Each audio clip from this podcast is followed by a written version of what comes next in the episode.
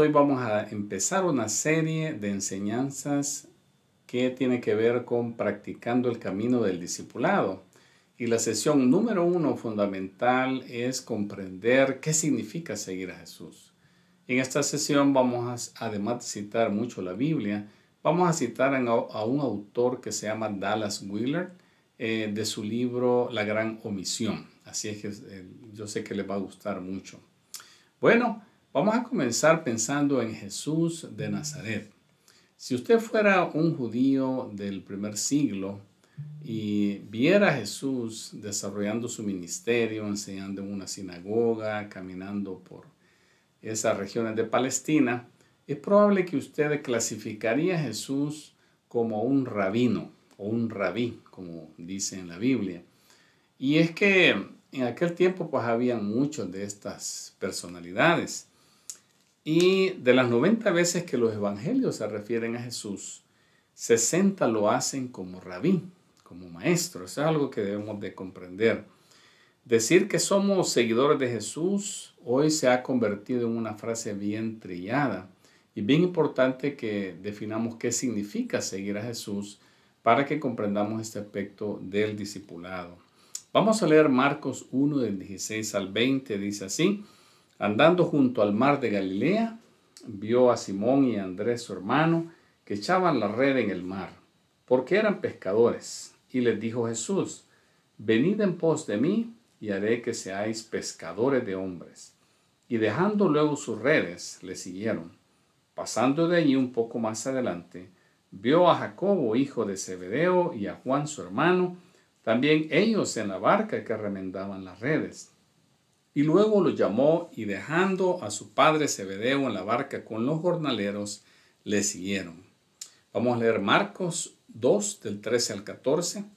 Después volvió a salir al mar y toda la gente venía a él y les enseñaba, porque es lo que él hacía, era un maestro, un rabí. Y al pasar vio a Leví, hijo de Alfeo, sentado al banco de los tributos públicos, y le dijo, sígueme y levantándose le siguió. Marcos 3, del 13 al 19. Después subió al monte y llamó así a los que él quiso. Y vinieron a él y estableció a doce, para que estuviesen con él y para enviarlos a predicar, y que tuviesen autoridad para sanar enfermedades y para echar fuera demonios. A Simón, a quien puso por sobrenombre Pedro, a Jacobo, hijo de Zebedeo, y a Juan hermano de Jacobo, a quienes apellidó Boanerges, esto es, hijo del trueno, a Andrés, Felipe, Bartolomé, Mateo, Tomás, Jacobo, hijo de Alfeo, Tadeo, Simón el cananista y Judas Iscariote, el que le entregó, y vinieron a casa. Marcos 8, 34 al 37, y llamando a la gente y a sus discípulos les dijo, si alguno quiere venir en pos de mí, niéguese a sí mismo y tome su cruz y sígame porque todo el que quiera salvar su vida la perderá. Y todo el que pierda su vida por causa de mí y del Evangelio, la salvará. Porque, ¿qué aprovechará el hombre si ganare todo el mundo y perdiere su alma? ¿O qué recompensa dará el hombre por su alma? Como ustedes pueden ver, el llamado de Jesús no era como lo hacemos hoy nosotros, reciba a Cristo para irse al cielo. Es a lo que yo le llamo andar repartiendo tiquetes para ir al cielo boletos para el cielo. Jesucristo no andaba diciendo, crean en mí y váyanse al cielo. El llamado claro de Jesús es, vengan, sígueme, lo voy a hacer mis discípulos. El llamado de Jesús era así. La palabra en hebreo para discípulo es una palabra que dice talmidim, que significa discípulo, seguidor, estudiante o aprendiz. Y la mejor palabra que puede usar uno para esa palabra talmidim realmente es aprendiz. Y cuando hablamos de aprendices, aquí en, nuestro país se redujo mucho esto del, de los aprendices de los años 70, ¿verdad? Cuando habían estos jovencitos que llegaban a talleres de carpintería, de mecánica, aprender un oficio, y debido al abuso del cual eran, eran objeto, el Ministerio de Trabajo tuvo que restringir todo eso, pero todavía existen. Hay lugares donde los jóvenes pueden ir y aprender un oficio. Es realmente son eh, aprendizajes, son aprendices. Y eso es lo más cercano a la palabra discípulo.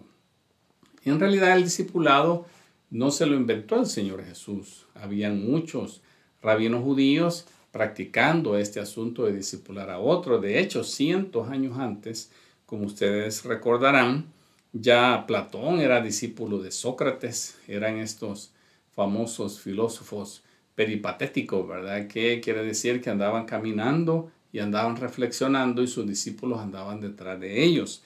Pero era una cosa 24/7, todos los días con ellos. Eso es, es muy importante comprender cómo era el discipulado en el primer siglo para que nosotros podamos sacar conclusiones cómo lo deberíamos de utilizar ahora lo más cercano que podamos. El discipulado entonces era parte de la cultura del primer siglo. Cuando hablamos de discipulado, es muy importante que comprendamos lo que significaba en los tiempos de Jesús para entender lo que Jesús espera de nosotros en el día de hoy. Había una estructura realmente de enseñanza para los judíos desde que eran niños. El primer nivel de discipulado se llamaba Bet Sefer o la casa del libro o la escuela donde iban a aprender los niños hasta que tenían 12 años de edad. Allí aprendían a leer lo básico para poder desenvolverse, pero en especial aprendían lo que nosotros le llamamos la Biblia. Y a la edad de 12 años, los niños ya sabían de memoria el Pentateuco. ¿Se imaginan ustedes cinco libros de la Biblia memorizados a la edad de 12 años? Qué cosa más increíble. Al pasar esa edad, pues las niñas estaban listas para hacer familia, así era en aquel tiempo. Y los niños pasaban a aprender el oficio de sus papás.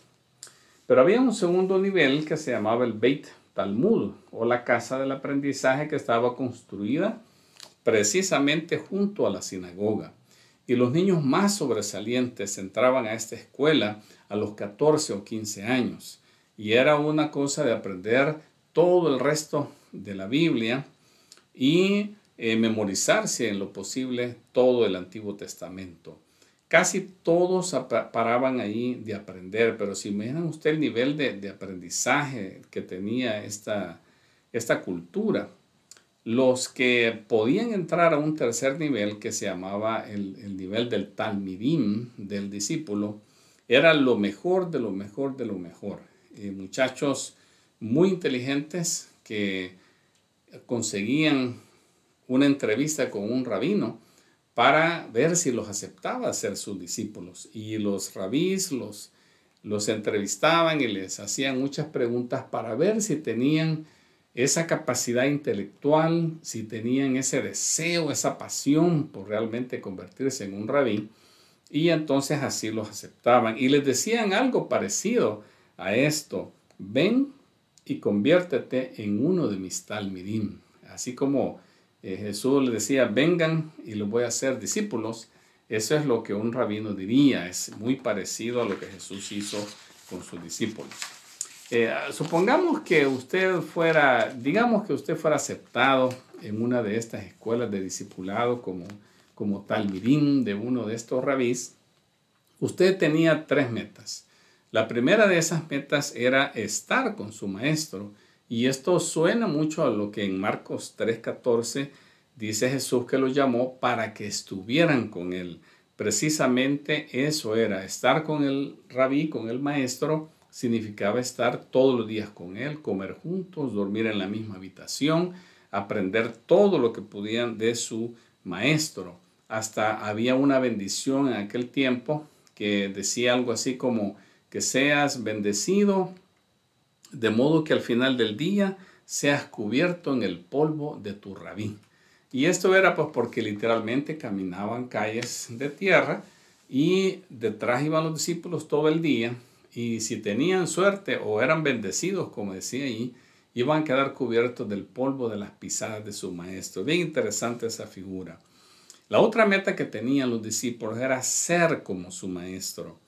Aquí se parece a lo que Jesús les dice, síganme y los haré pescadores de hombres. Aquí hay algo que tenemos que aclarar porque todos creo que hemos tenido una comprensión bien superficial sobre este llamado a ser pescadores de hombres. Y en realidad, un pescador de hombres era una frase que se le decía a un rabí, que fuera un rabí brillante, un maestro de aquellos que capturaban la mente y la imaginación de las personas, pescaban a los hombres eh, en el sentido figurado con sus discursos. Entonces, ser un pescador de hombres realmente quiere decir te voy a convertir en un gran maestro. Jesús estaba diciendo, síganme y los voy a hacer grandes maestros así como yo.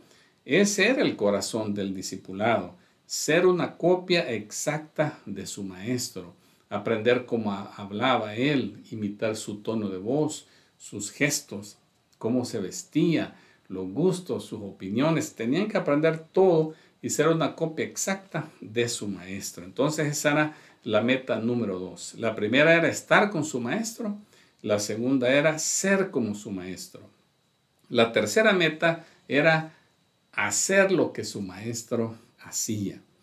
Y cuando recordamos cómo Jesús después de cierto tiempo dice que los envía a predicar y a sanar demonios, debemos recordar que eso es lo que Jesucristo había estado haciendo, predicando y echando fuera demonios. Entonces Él los envía a practicar lo que han aprendido al verlo a Él. Entonces, ese era el punto del programa. Era que en algún momento, cuando el rabí terminaba el proceso de discipulado y, y él miraba que ya estaban listos, les decía algo así como, creo que ya estás listo, ve y haz discípulos, que es la gran comisión que Jesucristo les da a sus apóstoles. Le dice, vayan por todo el mundo y hagan discípulos, porque ya están listos ustedes para que sean maestros. Ahora, ¿qué implicaciones tiene este contexto histórico, esta explicación de la historia del discipulado para hoy en día? Es muy importante porque de ahí nosotros podemos sacar una similitud sobre cómo deberían de ser nuestros procesos de discipulado en las iglesias. Por ejemplo, la primera meta en el discipulado debería ser aprender a estar con Jesús cada momento de la vida. Así como los discípulos estuvieron con el Jesús físico, nosotros necesitamos aprender a estar con Jesús. Pero ¿cómo lo vamos a lograr? Jesucristo está sentado a la diestra del Padre y nosotros estamos aquí confinados a este mundo físico. Pues por eso es que Jesucristo dijo que nos iba a mandar a un consolador.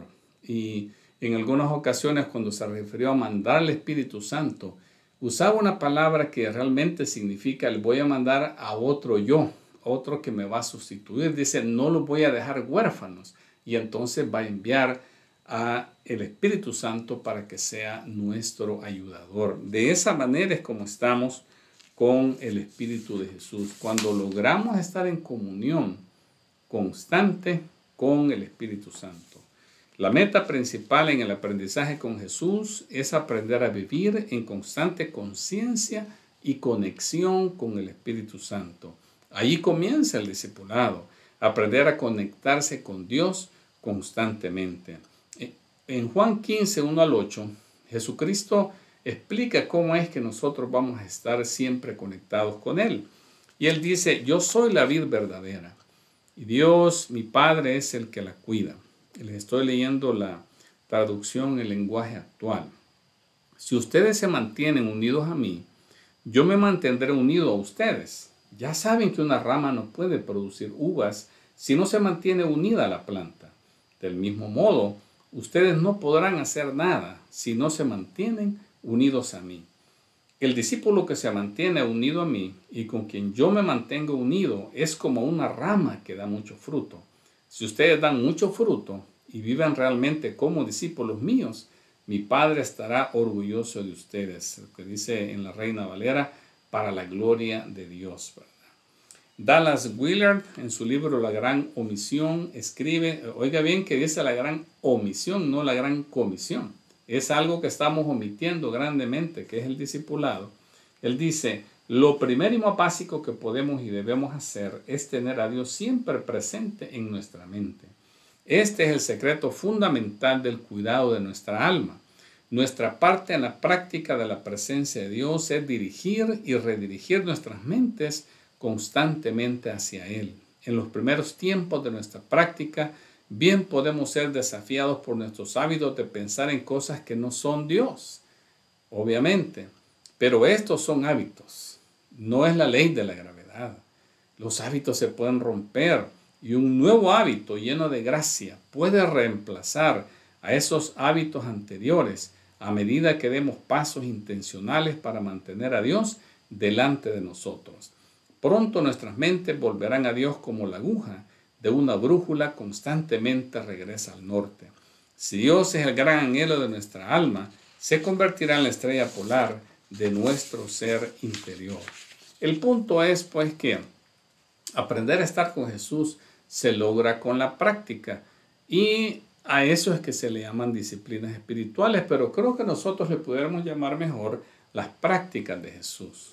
Como por ejemplo, cuando Jesús dice que se levantaba muy de mañana, eh, buscaba lugares solos, donde estar, estuvo en el desierto 40 días solo, es decir, que la práctica del silencio y el retiro era una práctica de Jesús. La oración, el ayuno, leer la Biblia, lo que se conoce como el sábado. Debemos recoger que, recordar que Jesucristo era un judío y, lo, y ellos guardaban el sábado. Y si nosotros estudiamos un poco, lo cual vamos a hacer más adelante sobre este asunto del sábado, vamos a comprender que está hecho para renovarnos, para refrescarnos, para cultivar nuestra comunión con Dios y comenzar la semana otra vez llenos de Dios. Practicar estas cosas significa que queremos permanecer en la vida. Eso es la demostración. Si permanecen en mí, sin mí nada podéis hacer. Significa volver a conectarse con Dios en cada momento. ¿Puede pensar eso?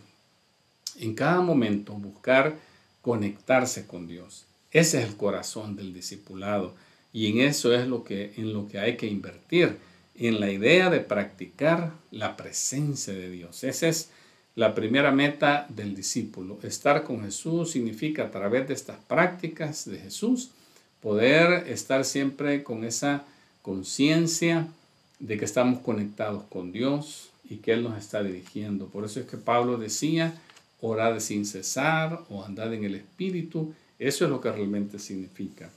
La segunda meta del discipulado cristiano es llegar a ser como Jesús. Es lo que llamamos la santificación. Pero ahora vamos a comenzar a llamarle formación espiritual.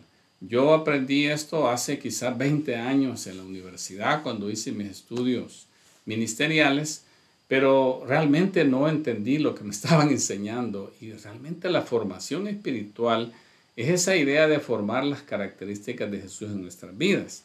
Escucha esta definición.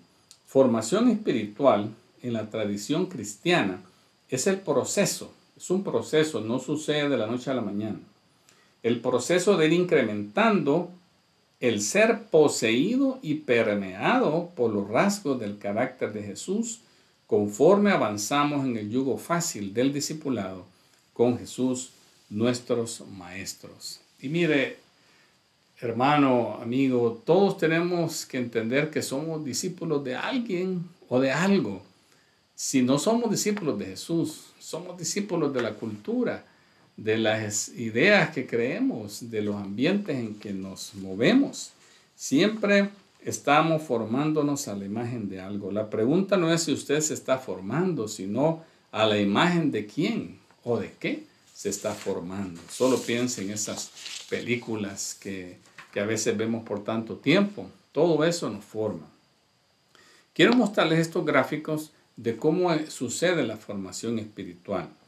La formación espiritual no intencional, de que es de la primera que le estoy hablando, eh, que es el ambiente, formado por las historias que creemos, las relaciones que tenemos y los hábitos que practicamos. Esas cosas con el tiempo nos van formando, nos van transformando.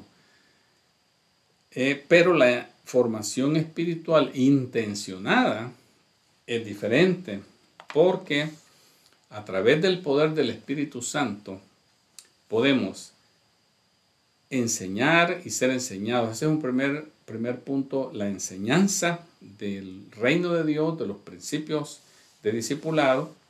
La práctica, prácticas es ejercitarse y la comunidad donde rendimos cuentas y convivimos con otros cristianos y nos animamos a seguir adelante, todo a través del poder del Espíritu Santo.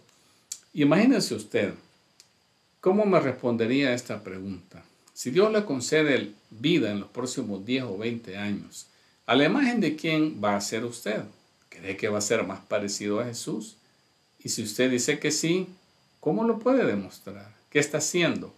¿Qué ejercicios hace para poder llegar a ser a la imagen de Jesús?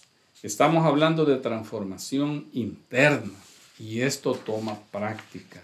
La formación espiritual es algo que va a ser también gran parte del discipulado en las iglesias, que estemos poniendo énfasis en hacer discípulos. La meta número tres del discipulado cristiano es hacer lo que Jesús hizo.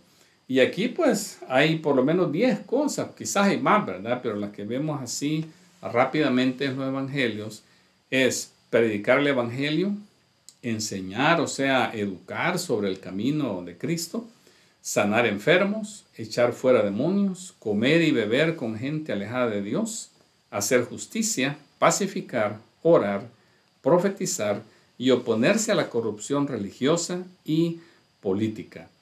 Eso es lo que Jesús hacía. Entonces, un aprendiz de Jesús tiene como aspiración que en algún momento de la vida, no quizás en un año, quizás le va a llevar toda la vida, pero en algún momento hacer todas estas diez cosas. Si no podemos hacerlas, quiere decir que no nos hemos ejercitado para lograrlas.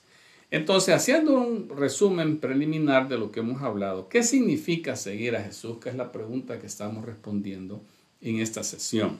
Es estar con Jesús, llegar a ser como Jesús y hacer lo que Jesús hizo. Esas tres cosas son nuestra guía, nuestra meta, el enfoque de toda nuestra vida eh, es lograr hacer eso. No quiere decir que todos nos vamos a meter a ser pastores, no.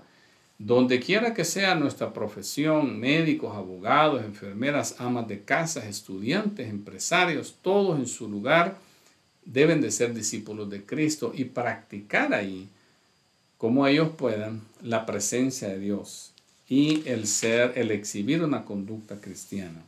Entonces, quiero recordarles que Jesucristo no andaba diciendo, háganse cristianos, porque la palabra cristiano solo se usa tres veces en la Biblia.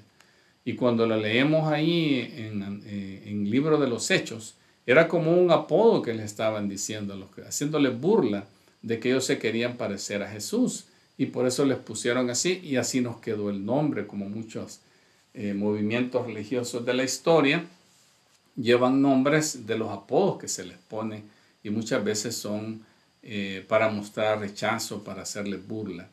Pero eh, Jesucristo no andaba diciendo háganse cristianos, él andaba realmente haciendo un llamado a que se hicieran discípulos a que se hicieran aprendices del Maestro Jesucristo. Ser cristiano,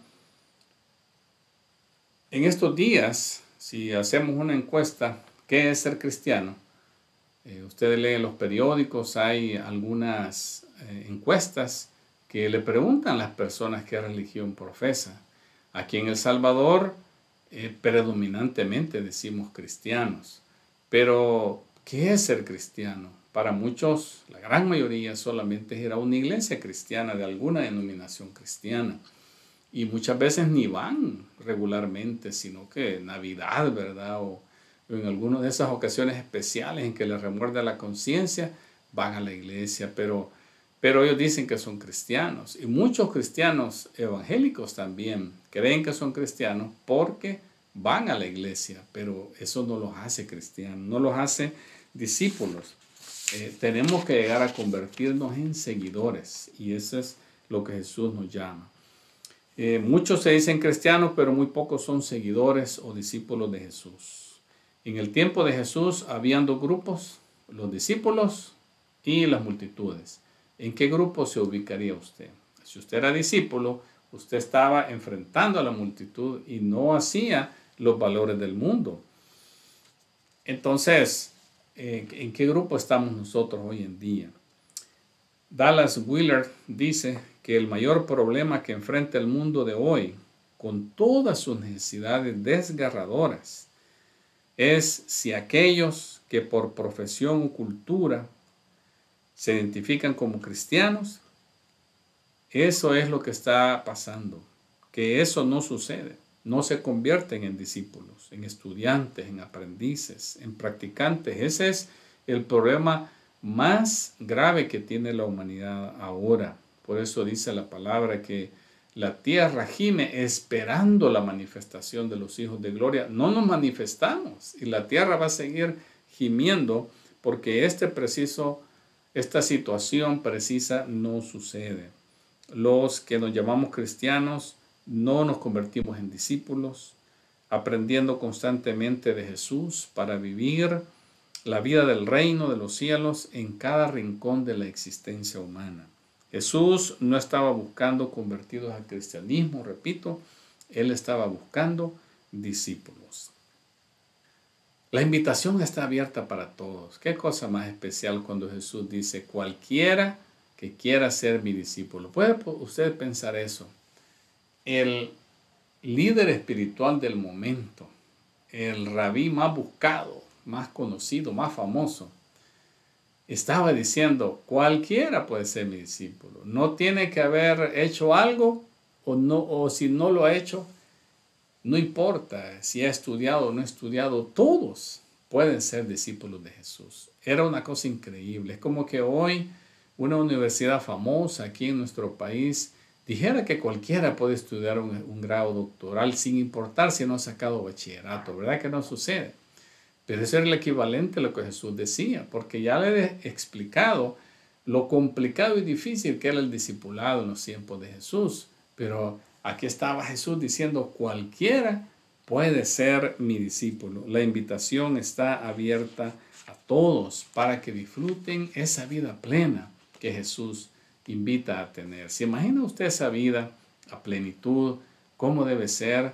Comienza con la comunión con el Padre, disfrutando el cuerpo de Cristo, siendo liberado de opresiones malignas, eh, siendo libre para vivir la voluntad de Dios. Eh, ¿Cree usted que está listo para vivir así? Esa es la clase de vida a plenitud que Él promete. El mensaje que nosotros damos a entender hoy es que la gente puede disfrutar esa vida a plenitud solo con ir a la iglesia y leer la Biblia. Y usted sabe, algunos de nosotros tenemos décadas en el Evangelio y entendemos y hemos visto lo difícil que es ser cristiano a veces, pero es porque no estamos siendo intencionados en convertirnos en discípulos de Cristo. El sermón del monte que está en Mateo capítulo 5, 6, 7 es como aquella declaración de Jesucristo de qué significa para él seguirlo a él. Y aquí hay muchas cosas que nosotros podemos aprender. Recuerde que Jesús comienza diciendo lo siguiente en Mateo 5, 19. De manera que cualquiera que quebrante uno de estos mandamientos muy pequeños y así enseña a los hombres, muy pequeño será llamado en el reino de los cielos. Mas cualquiera que los haga y los enseñe, éste será llamado grande en el reino de los cielos. Jesús comienza enseñando que el que practica, hacer es practicar las enseñanzas, ese es grande en el cielo. Son las cosas que Él va a comenzar a compartir en los siguientes capítulos. Y al cerrar el sermón del monte, en Mateo 7, 24 al 27, Jesús dice, cualquiera pues que me oye estas palabras y las hace, le compararé a un hombre prudente que edificó su casa sobre la roca descendió lluvia, y vinieron ríos y soparon vientos y golpearon contra aquella casa y no cayó, porque estaba fundada sobre la roca. Pero cualquiera que me oye estas palabras y no las hace, le compararé a un hombre insensato que edificó su casa sobre la arena. Y descendió lluvia y vinieron ríos y soplaron vientos y dieron con ímpetu contra aquella casa y cayó y fue grande su, su ruina. Jesucristo abre y cierra el sermón del monte con una advertencia a practicar. Eso es lo que nos ha estado faltando a nosotros en nuestros esquemas de discipulado. Hablamos de clases de discipulado como si la información va a producir transformación y eso no sucede. nos hace falta practicar. Significa practicar durante toda la vida. Pero aquí es una cosa muy importante. No estamos hablando de ver la lista de cualidades morales, de hacer y no hacer que está en el Sermón del Monte y esforzarnos para hacerlas. Eso no es, no es la idea. Significa entrenarse para poder hacerlo. Eso es lo que Jesús está diciendo. Igual que aprender un idioma. Tiene usted que aprender memorizar, tiene que practicar. Y con el tiempo, meses, quizás años, usted domina un idioma, una profesión, un oficio. Toma años en aprender. Cualquier cosa que usted quiera dominar le va a tomar tiempo si usted lo practica todos los días. Dicen que la práctica hace al maestro. Eso es lo que hace falta en nuestros planes de discipulado. Imagínense que usted está fuera de forma y quiere participar en una maratón. ¿Cree usted que va a sobrevivir? Son 42 kilómetros y un poquito más. 42 kilómetros. Es una barbaridad. Em, y no cualquiera lo hace. Eh, yo le digo, si usted está fuera de forma y quiere hacer una maratón, por mucho que oren por usted, que lo unjan, que le profeticen que va a terminar, no lo va a lograr porque no tiene la forma física para hacerlo. Es más, hasta se puede morir. Es una cosa bien difícil. Pero usted puede correr una maratón. Todo lo que tiene que hacer es practicar todos los días. Y por ahí descansa a veces, ¿verdad? Pero usted puede ir sumando distancia poco a poco, semana a semana, mes a mes y en uno o dos años usted puede estar listo para hacer esta competencia tan larga. Eh, la vida plena entonces, el ser como Jesús toma ese tipo de práctica, una práctica constante y eso es lo que va a distinguir eh, nuestros discipulados en los sistemas que estamos creando para las iglesias. Estoy seguro que esto ha sido algo buenísimo para su vida y espero sus comentarios para que sigamos aprendiendo sobre cómo ser seguidores de Jesucristo.